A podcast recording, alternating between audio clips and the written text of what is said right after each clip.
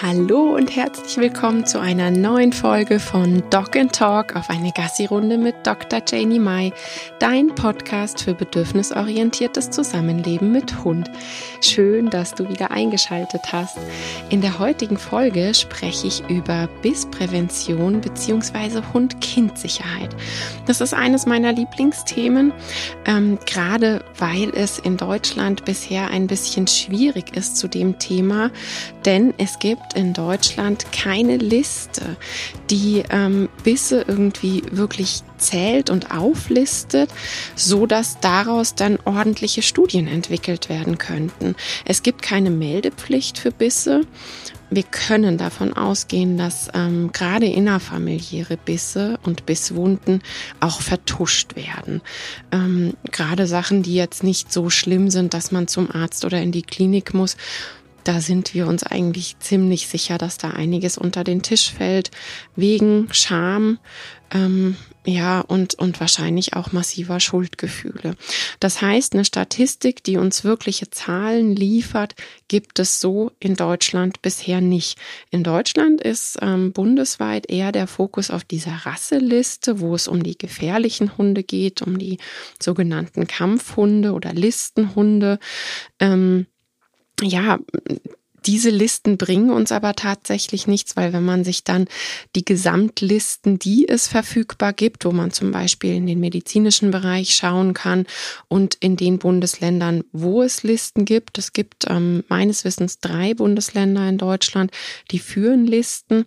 Da ist sehr, sehr deutlich, gerade auch wenn man international schaut, dass ähm, diese Hunde die Listen überhaupt nicht anführen. Die sind verschwindend gering überhaupt auf der Beißstatistik zu finden. Natürlich muss man ganz klar sagen, wenn sie zu finden sind und wenn sie Bisse verursachen, sind die natürlich ganz anders. Ähm, Warum gibt's überhaupt ähm, so eine Liste oder warum wäre die interessant? Für uns wäre sie durchaus interessant, um auch zu sagen, ähm, liegt das wirklich an einer speziellen Rasse? Liegt das vielleicht daran, wie dann die Tiere gehalten werden? Also gerade wenn man sagt, so eine Liste wird dann auch danach geführt, dass man schaut, ähm, ist das der familieneigene Hund? Ist das ein Hund, ähm, der völlig fremd ist und so weiter und so fort? Wohin wurde gebissen? Wie alt war das Kind? Ähm, wie war die Situation? Wer ähm, hat die Interaktion angefangen? Ähm, da wäre es schön, wenn es wirklich richtige Listen deutschlandweit geben würde. Es gibt verschiedene Listen. Also ich hatte einmal erwähnt, dass man im medizinischen Bereich schaut, was ist da gekommen. Problem an diesen Listen ist so ein bisschen, wenn da Bissverletzung steht und dann halt in der Eile nicht ordentlich aufgeschrieben wurde, es ist ein Hundebiss oder ähm, wenn das auch nicht ordentlich gesagt wurde, dann kann das auch ein Katzenbiss zum Beispiel gewesen sein. Ja, also ähm, das ist so ein bisschen das Problem an der Liste. Wie gesagt, es gibt meines Wissens drei Bundesländer, die führen eine Liste. Und ähm, dann gibt es natürlich auch noch einige Vereine, die ähm, Listen führen und da probieren, so ein bisschen Licht ins Dunkel zu bringen. Was ganz, ganz klar ist, ist, ähm, dass es kleine Kinder im Alter zwischen zwei und fünf Jahren am häufigsten trifft. Und das ist genau das Alter, wo man so sagt, die Interaktion, die Autonomie nimmt rapide zu und gleichzeitig fehlt ähm, der Perspektivwechsel, die Empathie, das Verständnis. Ähm, und deshalb ist auch ganz klar, dass bei den Kleinkindern, wenn zugebissen wird, hauptsächlich Gesicht und Hals der Bereich ist, der verletzt wird, weil ähm, die meiste Interaktion von Kindern über das Gesicht stattfindet. Also eigentlich genau so, wie Hunde es eben nicht möchten. Gerade ähm, ja, dieses runtergebeugte Auge in Auge, direkt frontal, das ist etwas, was Hunde nicht so gerne mögen. Und das ist aber genau die Kontaktart, die Kleinkinder in dem Alter haben. Sehr nah kommen mit dem Gesicht und ähm, gar nicht unbedingt ins direkte Streicheln gehen wollen, sondern erstmal mit dem Kopf in Interaktion treten. Und deshalb und natürlich auch aufgrund der Größe wenn das Kind frontal auf den Hund zuläuft, dann ist natürlich auch das Gesicht genau in der Höhe, wenn der Hund gerade steht. Aber ähm, bekannt ist wirklich, dass Hunde, die irgendwo im Eck liegen und dann wird mit dem Kopf Interaktion aufgenommen dass eben so das Gesicht in Hundegesichtnähe gehalten oder gedrückt wird. Also richtig schön wäre es tatsächlich, wenn es eine ordentliche Liste gäbe, die dann auch Hundetrainern Aufschluss darüber gibt und ähm, ja, was das Training dann vielleicht auch noch erleichtern würde und vor allem auch das Verständnis nach draußen. Momentan ist, ist es eher so, wenn man fragt, dass durch die hohe Emotionalität, wenn mal draußen ein Hund ein Kind gebissen hat, dann wird das in den Medien wirklich, man muss schon sagen, breit getreten. Und ähm, dadurch erscheint eher der Eindruck, dass es fremde Hunde sind, die draußen irgendwie im öffentlichen Raum Kinder anfallen. Und das ist ein verschwindend geringer Anteil. Also das muss man mal ganz klar sagen. Ähm, die Studien belegen international und auch bei uns in Deutschland ist es eben immer eine Zahl zwischen 75 bis 90 Prozent ist es der Familienhund. Das muss nicht unbedingt der eigene Familienhund sein, sondern vielleicht der Hund der Verwandtschaft, der Hund von Oma, Opa, Onkel, Tante und man trifft sich auf Familienfesten ein paar Mal im Jahr oder eben der Hund in den eigenen vier Wänden. Aber die Zahl, die zeigt es sehr, sehr deutlich. Also international gesehen sind es diese 75 bis 90 Prozent und in Deutschland sind es immer diese knapp über 80 Prozent, die ähm, genannt werden. Das heißt, Hund und Kind kennen sich.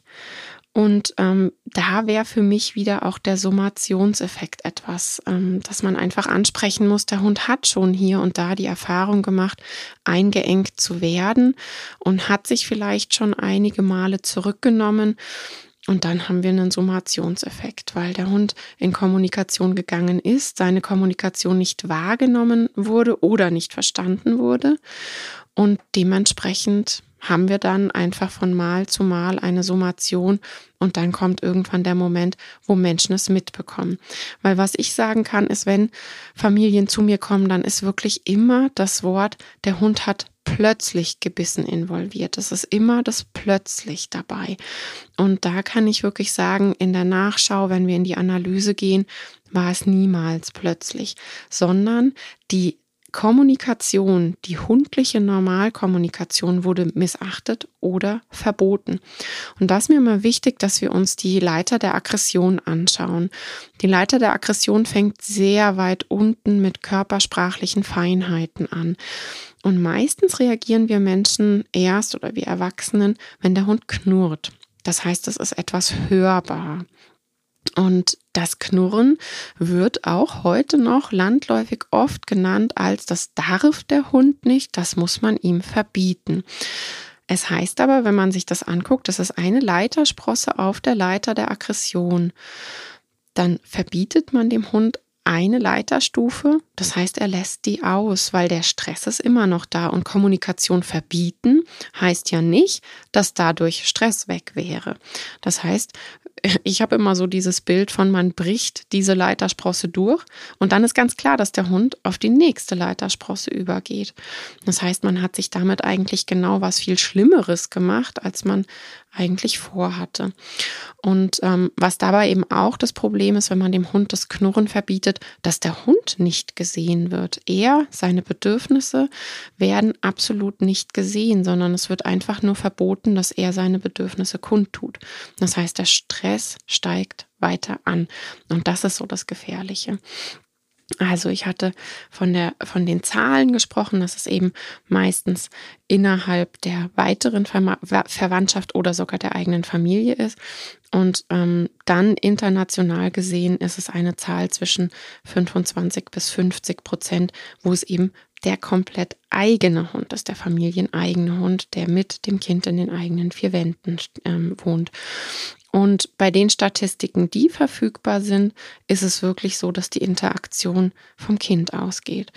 Das heißt auch hier ganz deutlich, dass das Kind die Interaktion ähm, antreibt und der Hund dann derjenige ist, der sich verteidigt und seine Bedürfnisse zeigt.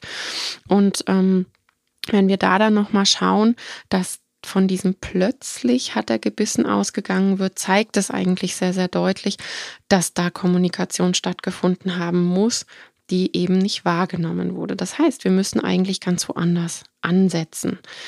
Ähm, wenn wir jetzt nochmal aufdröseln, ich hatte gesagt, emotional gesehen, wenn man jetzt mal so rumfragt, ist immer das Gefühl, es sind draußen am Spazierweg fremde Hunde, die Kinder anfallen. Da gibt es Statistiken, die eben sagen, es sind 20 Prozent draußen in der Bewegung, in der Jagd. Das heißt, wenn es um dieses fehlgeleitete Beutefangverhalten geht, mit Bewegungsreizen. Und 80 Prozent finden indoor statt, in der Enge mit diesem sogenannten Summationseffekt. Das heißt, das Gefühl, was so da ist, ist es wirklich nur durch die Emotionalität und durch die Medien, denn die Zahlen sprechen was ganz anderes. Ähm, für mich ist da wenn man sich jetzt diese Zahlen anguckt und das ähm, Ganze überlegt, dann ist ganz klar, wenn man einen Schuldigen suchen wollen würde, sind es die Erwachsenen, entweder die Hundeeltern oder die Eltern, die Kind und Hund nicht ähm, im Blick hatten. Und da ist ganz, ganz wichtig, wenn man sich diese Frage stellt, ja, wo waren da eigentlich die Eltern und die Hundeeltern? Ähm, es gibt sogenannte fünf Arten der Hilfestellung. Ja, die abwesende ist natürlich genau das, was wir nicht wollen. Das ist, ähm, wenn zum Beispiel der Erwachsene schläft und Hund und Kind alleine sind oder wenn, wie es auf Familienfeiern ja auch oft ist, dass dann alle sich frei bewegen, die Eltern ähm, in einem ganz anderen Raum und Hund und Kind in einem eigenen Raum sind. Die passive wäre dann, wenn man sagt, ich bin am Computer oder am Telefon oder auch hier wieder ähm, das Beispiel von der Familienfeier. Die Erwachsenen sitzen am Tisch und unterhalten sich und haben eben keine Augen auf der Station tiefer, wo Kind und Hund sich aufhalten. Und das ist die abwesende Hilfestellung, äh, die passive Hilfestellung. Dann haben wir das Reaktive. Das Reaktive wäre, ähm, wenn das Kind auf den Hund schon zurennt und ich dann schnell schreiend hinterher renne.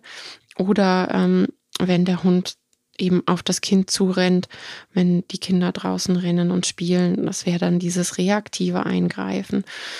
Diese drei genannten Arten sind welche, die wir als Hundetrainer nicht empfehlen alle drei nicht. Das heißt, das, was wir uns wünschen, ist einmal das Proaktive, dass man wirklich plant und sagt, ich schließe eine Tür oder da ist ein Türgitter oder ich habe den Hund an der Leine oder ich beschäftige das Kind in einer anderen Ecke vom Zimmer. Ähm, das wäre das Proaktive.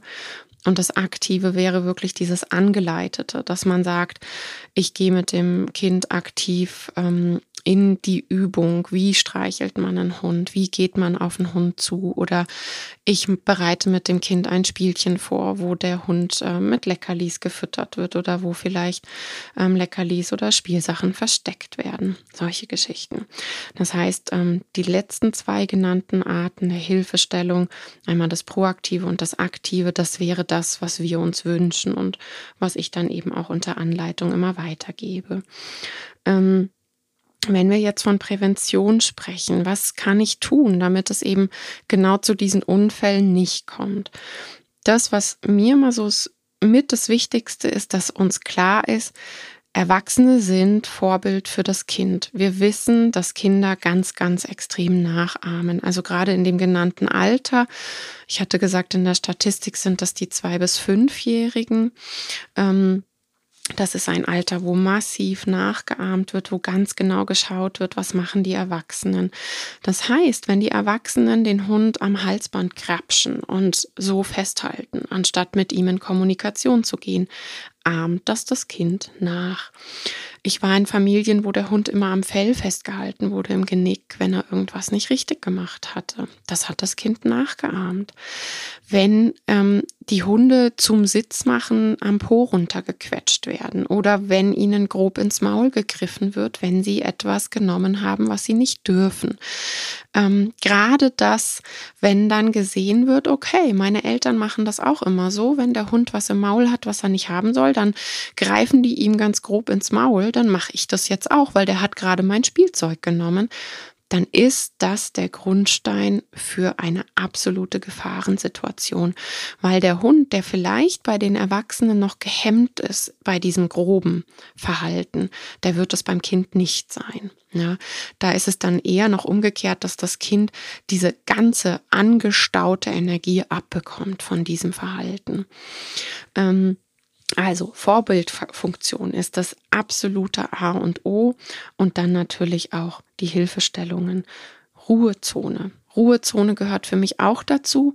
Wir haben jetzt gesagt, hauptsächlich sind es die Hunde, die die Kinder eben schon kennen, wo es schon mehrfach zu Kontakten kam. Das heißt, wir können von einem Summationseffekt sprechen. Das heißt auch, es ist sehr, sehr wichtig, dass der Hund eine Zone hat, wo er Ruhe findet einen Wellnessbereich, wo er weiß, hier kommt niemand, hier fällt niemand über mich drüber, hier greift mich niemand im Schlaf an, hier nimmt mir niemand Spielzeug oder meinen Kausnack weg. Eine Ruhezone ist wirklich immer so mit das Erste, was ich aufbaue in Familien mit Kleinkindern, weil das sehr, sehr wichtig ist, dass der Hund einfach einen Raum hat, wo er mal zur Ruhe kommt. Und ich sage da immer einmal den Perspektivwechsel machen, wenn man einen Tag, Tag lang mit dem Kind alleine zu Hause war und dann abends Partner Partner oder Partnerin nach Hause kommen, ist ganz oft der erste Gang. Ich setze mich kurz im Bad aufs Boden, auf den Boden oder ich gehe kurz in den Garten und setze mich äh, kurz raus, damit ich ganz kurz wieder alleine bin. Dieses Alleine sein und kurz wissen, da kommt jetzt niemand und möchte etwas von mir. Und das fehlt Familienhunden oft, dass sie einfach den ganzen Tag präsent sind, die Kinder da sind und ähm, keine Zone haben, wo sie wirklich wissen, ich kann jetzt mal richtigen Tiefschlaf zeigen, ohne Angst haben zu müssen müssen. Ähm, Trennungen finde ich auch ganz wichtig für Familien mit Kleinkind. Oder gerade auch, wenn man sagt, Oma hat oder Oma, Opa haben einen Hund und ab und zu kommen eben die Enkelkinder, dann würde ich da Trennungsgitter installieren. Ähm, Trennungen können eben über Türgitter stattfinden. Es gibt ganz nette Versteckmöglichkeiten, dass man eine Hundebox hinter das Sofa stellt mit der Öffnung zur anderen Seite, so dass der Hund sich hinter das Sofa legen kann. Natürlich ist hier dann extremst wichtig, darauf zu achten, dass da kein Kind hinterhergeht.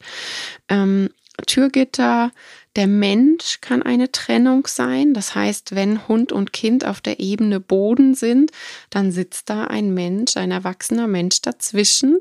Und ähm, also ich habe das beim Timon immer gemacht, bei Timon und meiner Tochter, dass ich da sehr viel Trennung war, ein Trennungsgitter sozusagen, dass ähm, wenn Kind und Hund am Boden waren, dass dann eben ich als erwachsene Person dazwischen saß. Und ich habe mich dann strategisch immer so gesetzt, dass der Hund die Möglichkeit hat, den vollen Raum auszunutzen, dass er eben ganz viel Platz zum Weggehen, Abstand aufbauen hat. Ähm, wenn man über Türgitter arbeitet oder auch über Ruhezonen oder Räume, dann ist auch wichtig, dass man ein Auge auf den Trennungsstress hat. Es gibt Hunde, die über dieses, ich würde gern auch dabei sein, natürlich Stress aufbauen. So sollte das nicht sein. Trennungsstress muss behandelt werden, der muss vor allem auch wahrgenommen werden. Das heißt, die Ruhezone und das Gitter soll ein, oh, super, zum Glück kann ich da jetzt hingehen sein und kein, oh Mann, ich muss da jetzt jetzt hingehen. Immer dann, wenn dieses Gefühl aufkommt, dass der Hund das gar nicht möchte, dann kann man ja über eine Leine arbeiten im gleichen Raum oder wie gesagt, dass der Erwachsene sich als Trennung dazwischen platziert, ähm, das Kind ablenkt, wie auch immer. Aber es ist wichtig, dass Trennungsstress braucht Ausgleich und braucht auch wirklich eine Wahrnehmung. Also, weil das entlädt sich dann doch auch wieder. Wir haben wieder das Wort Stress bei Trennungsstress. Der baut sich beim Hund auf und vor allem verknüpft der Hund das ja auch. Der weiß ja, warum er jetzt weggesperrt wird. Und da haben wir wieder eine Verknüpfung, die wir nicht wollen. Super gut ist einfach, wenn der Hund Strategien äh, beigebracht bekommen hat, dass Weggehen eine Option ist, die sich super toll anfühlt und auch lohnend ist. Ähm, ich fange da meistens damit an, dass man wirklich in absoluter Perfektion zu Hause das Signal Kissen oder Decke oder wie auch immer ähm, trainiert mit dem Hund, dass er Abstand aufbaut auf Signal und nicht ähm, einen Erwachsenen braucht, der mit ihm dahin dackelt bis zum Kissen und ihn dahin führt, sondern dass der Hund aus jeder Situation, aus jedem Zimmer, wo Kind und Hund sich gemeinsam aufhalten, auf Abstand mit dem Signalkissen oder Decke geschickt werden kann und der Hund das mit absoluter Belohnung verknüpft. Also es ist kein Du musst, sondern der Hund sagt, yay. Ich sage da immer, meine machen eine Arschbombe im Kissen, wenn ich Kissen rufe. Und das zeigt, glaube ich, ganz deutlich dieses Wollen, weil es sich so lohnt und nicht, oh Mann, ich muss oder sonst, weil dann haben wir wieder einen stressenden Effekt. Was ich indoor auch immer noch übe mit den Familien, ist ein super gut sitzender Abruf vom Hund es gibt bei jeder noch so gut organisierten Familie Situationen, wo Hund und Kind dann doch mal irgendwie in eine enge Situation geraten oder wo man sieht, oh, das Kind geht auf den Hund zu und der Hund signalisiert körpersprachlich, finde ich gerade nicht gut.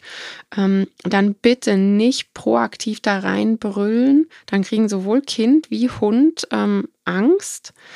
Und ähm, der Hund verknüpft es dann auch wieder mit dem Kind und eigentlich ist das genau das, was wir nicht wollen. Wir wollen ja in diesem Bindungsaufbau, dass die sich mögen oder wenigstens ignorieren und auf keinen Fall negative Gefühle dabei haben.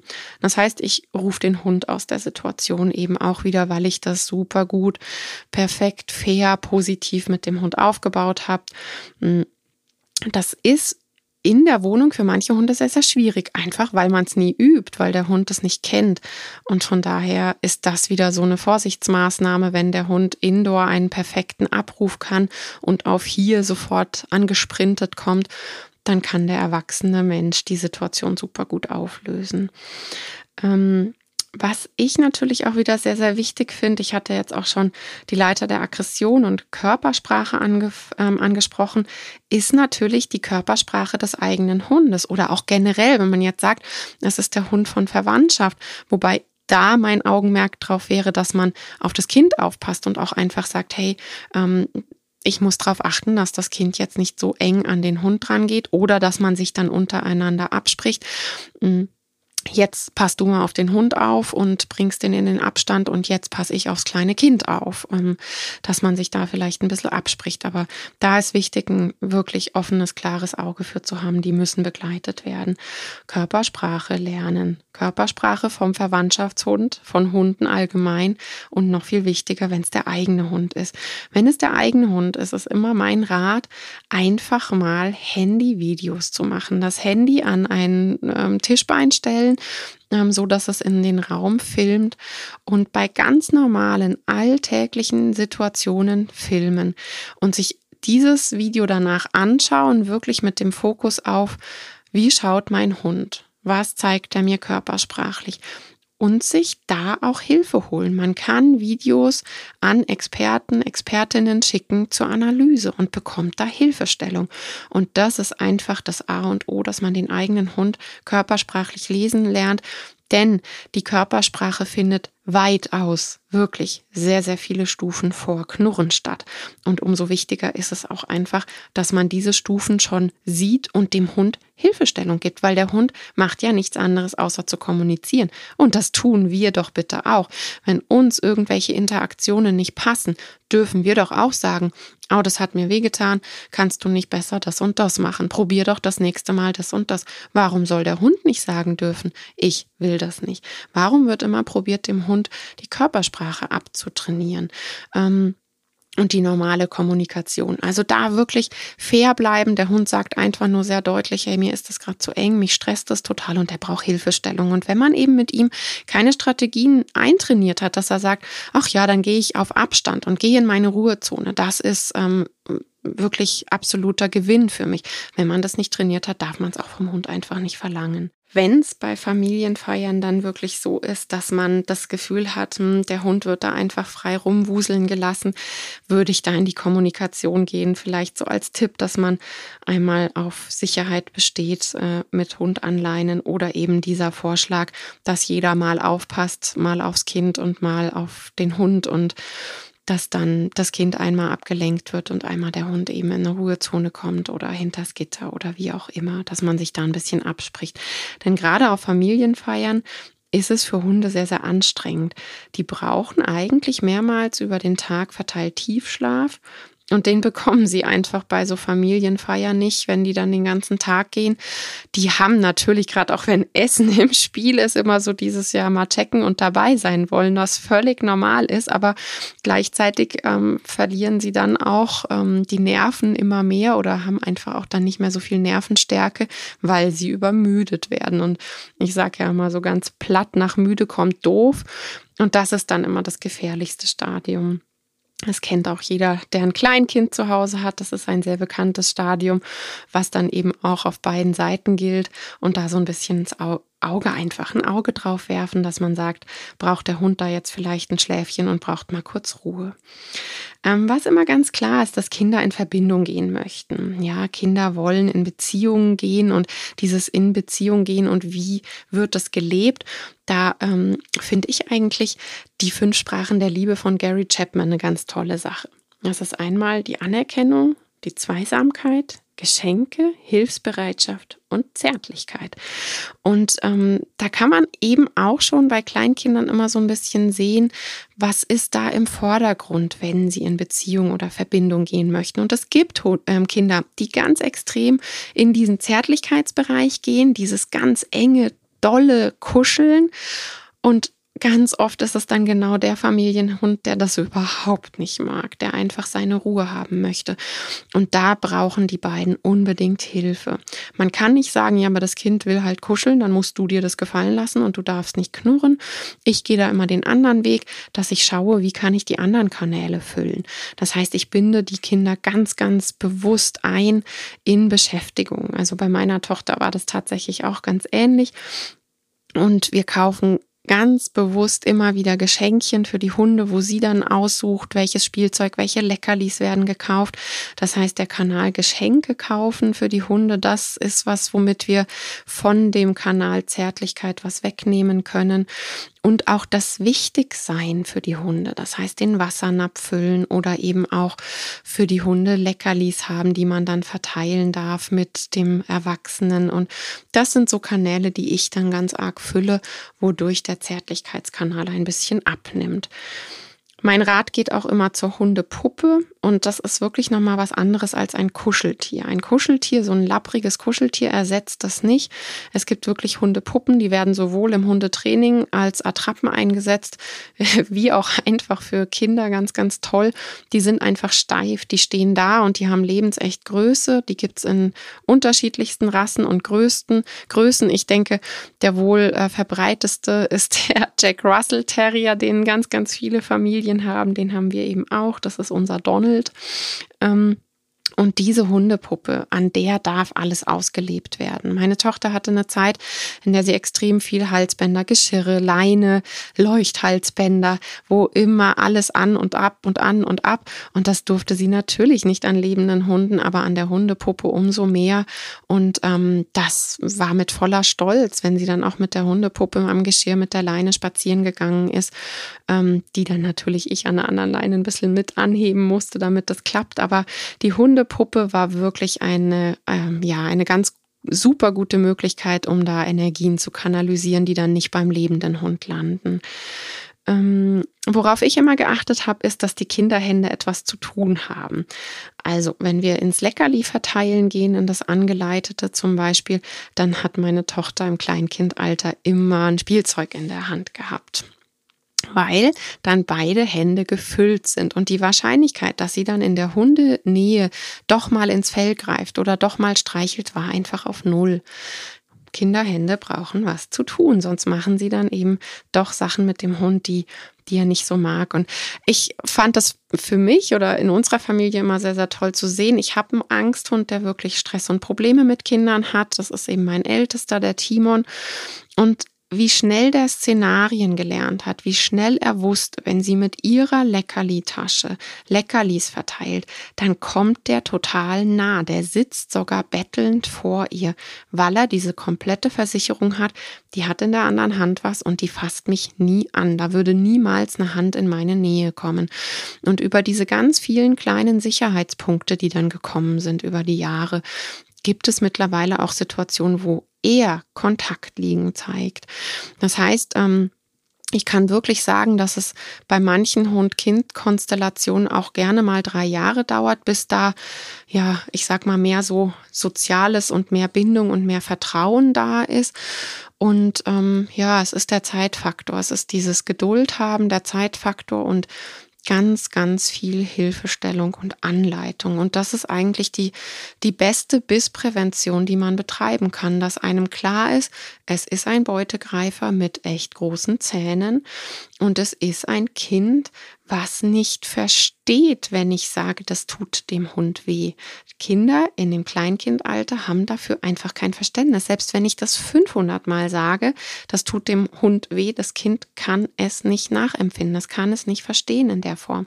Und ähm, deshalb brauchen sie unsere Hilfe. Und gerade wirklich im Hinterkopf behalten, die Beißstatistik, die es gibt in Deutschland, ähm, die zeigt ganz deutlich, und wenn wir international schauen, wo es Beißstatistiken gibt, dann dürfen wir da tendenziell sagen, das scheint wohl so zu sein. Es ist einfach der bekannte Hund aus der Verwandtschaft und mit einem großen Prozentanteil auch der Hund in den eigenen vier Wänden. Und dann ist einfach ganz wichtig, dass uns klar ist, wir müssen das anleiten, wir müssen ein Auge drauf haben und wir können halt nicht sagen, die wuseln hier jetzt beide rum und irgendwie wird's schon gehen. Das funktioniert eben nicht. Und gerade der Hund von Oma, Opa, Onkel, Tante, der eben das nicht täglich hat, der nicht eine Strategie erlernt hat, wo er gelernt hat, ach so Mensch, wenn ich in den Abstand gehe, fühlt sich das genial an. Wenn der die Strategie nicht gelernt hat, dürfen wir das von dem Hund auch einfach nicht verlangen. Und ich denke, das ist einfach so als Abschluss das Wichtige. Es sind nicht die draußen rumrennenden fremden Hunde, die auf einmal Kinder anfallen ja, sondern es ist wirklich was familieninternes. Und da könnte man etwas machen. Für mich ist immer wieder diese ganz große Frage nach, wenn die Körpersprache vom Hund wirklich eher so schlecht gelesen wird, gar nicht erkannt wird es ist so wichtig, dass es bald irgendwann mal einen bundesweiten Hundeführerschein gäbe und auch wirklich eine Verpflichtung dafür. Ich fände das total grandios, würde mich da absolut für aussprechen und ich bin mir auch sicher, dass es sich auf die Bissstatistik auswirken würde, wenn es das gäbe, einen bundesweiten Hundeführerschein. Muss man ja beim Autofahren einfach auch schlichtweg davor machen und Hunde sind und bleiben Beutegreifer mit großen Zähnen. Das ist einfach so und das darf man wirklich auch immer im Hinterkopf behalten. Ich habe auf meiner Instagram-Seite einen Guide erstellt mit ganz vielen Tipps für Hund-Kind-Sicherheit. Schau da gerne mal vorbei und besuch mich auf Instagram. Mein ganzes Profil zeigt auch immer wieder, wie wichtig grundsätzlich es ist, dass ich meinen Hund kenne, dass ich positiv mit dem Hund umgehe und dass ich verlässlich auch weiß, was kann mein Hund und was nicht. Und das ist auch mit fairem Hundetraining gemeint. Fairness im Sinne von, was habe ich dem eigentlich beigebracht und was kann ich von ihm verlangen. Und das wirkt sich eben auch wieder darauf aus, wenn man von Hund-Kind-Sicherheit spricht. Ich hoffe, du hast ähm, aus der Folge einige neue Sachen mitnehmen können. Ich würde mich wieder riesig freuen, wenn wir unter dem entsprechenden Posting in den Austausch gehen. Und ich freue mich über positive Bewertungen bei iTunes. Und wenn du keine Folge verpassen magst, dann abonniere meinen Kanal oder trag dich bei mir in den Newsletter ein. Da verrate ich nämlich auch immer schon montags das neue Wochenthema von meiner Podcast-Folge. Bis nächste Woche. Tschüss.